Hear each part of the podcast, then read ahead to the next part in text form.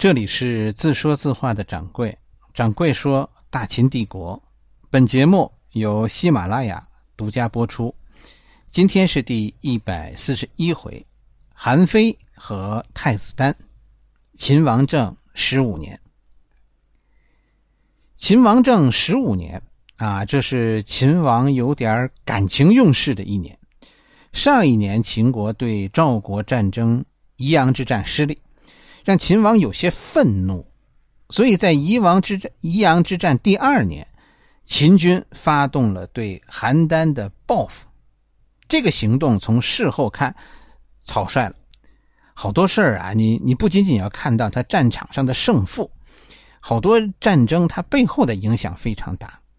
表面上看啊，这一战秦军叫做先胜后输，但其实啊，吃点亏也也也吃亏不大。为什么说它影响大呢？就是这是那种典型的蝴蝶效应，就是秦王政十五年这场史书上根本没有详细记载的，啊，就没有记录细节的这场战争，可能是以后很多事情的根源。首先，秦王终止了在北方的军事行动，原本啊，在南部，去年哈宜阳之战的时候，在南部秦军出击宜阳。在北边呢，秦国是和燕国联合，两军共同进攻代郡。可是因为宜阳之战失败，秦王终止了对代郡的进攻，就把用于在北方配合燕国的部队调往了南线，哎，开赴邺城，哎，从这个方向进攻邯郸。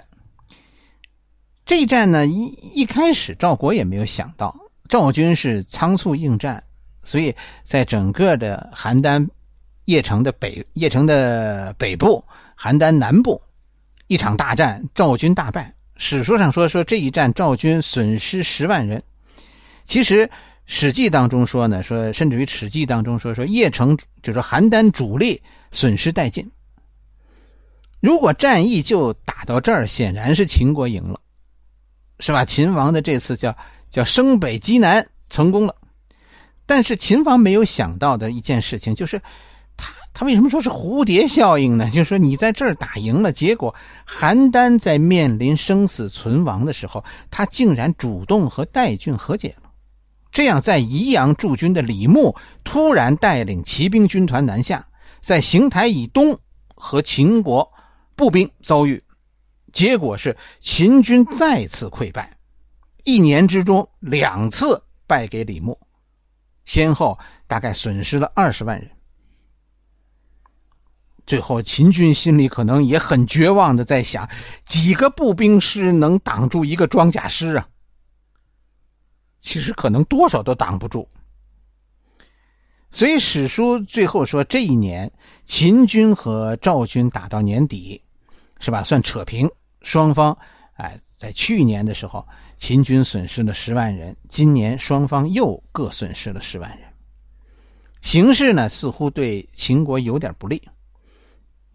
啊，这两个原因就是秦国虽然打废了邯郸，但是现在赵国似乎不再有分歧。如果代郡和邯郸，是吧，不再有分歧，那对于秦国来说，现在是个很难很难办的事情，要集中更多的兵力，可能才能对付李牧。啊，就不知道现在秦国也不知道他这个步兵怎么能挡住李牧的骑兵。另一个更重要的事情是什么？是因为这次秦王调兵，使得秦国和燕国产生了隔阂，最终导致燕国和秦国军事联盟的解体。这是怎么回事呢？燕国咱不说和秦国本来约好了一起进攻代郡吗？可是秦军迟迟不动，燕国于是就派出太子太子丹去秦国商量。这是以后一件大事的开始。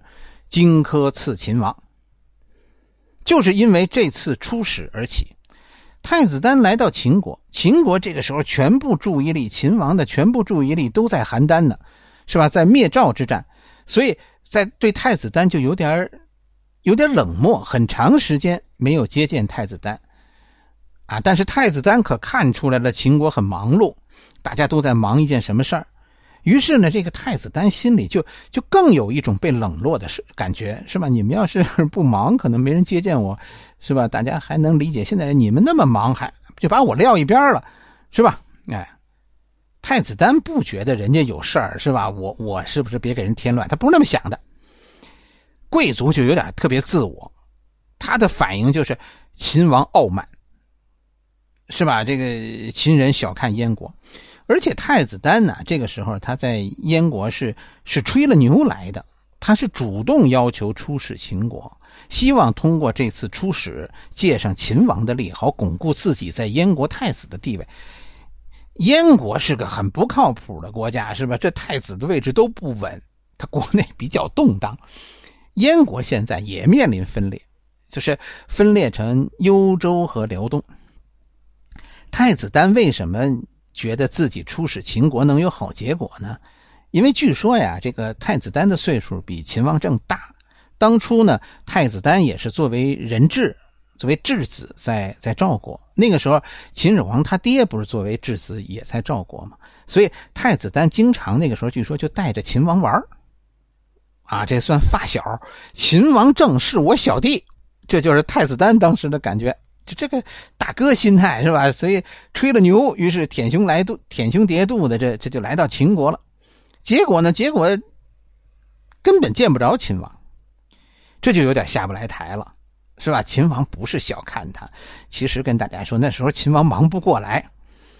你想，这个时候秦国正和韩国正和赵国激战，是吧？而且搞不好秦王这就就是当时要吞并。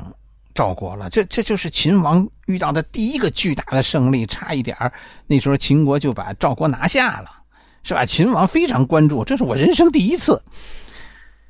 然后见面的时候，太子丹还想叙叙旧，但秦王没那功夫，所以，呃，太子丹的意思就是让我虽然见你见的比较迟，是吧？我怎么也让我身边人看看我跟秦王是有交情的，但秦王就没接那茬儿。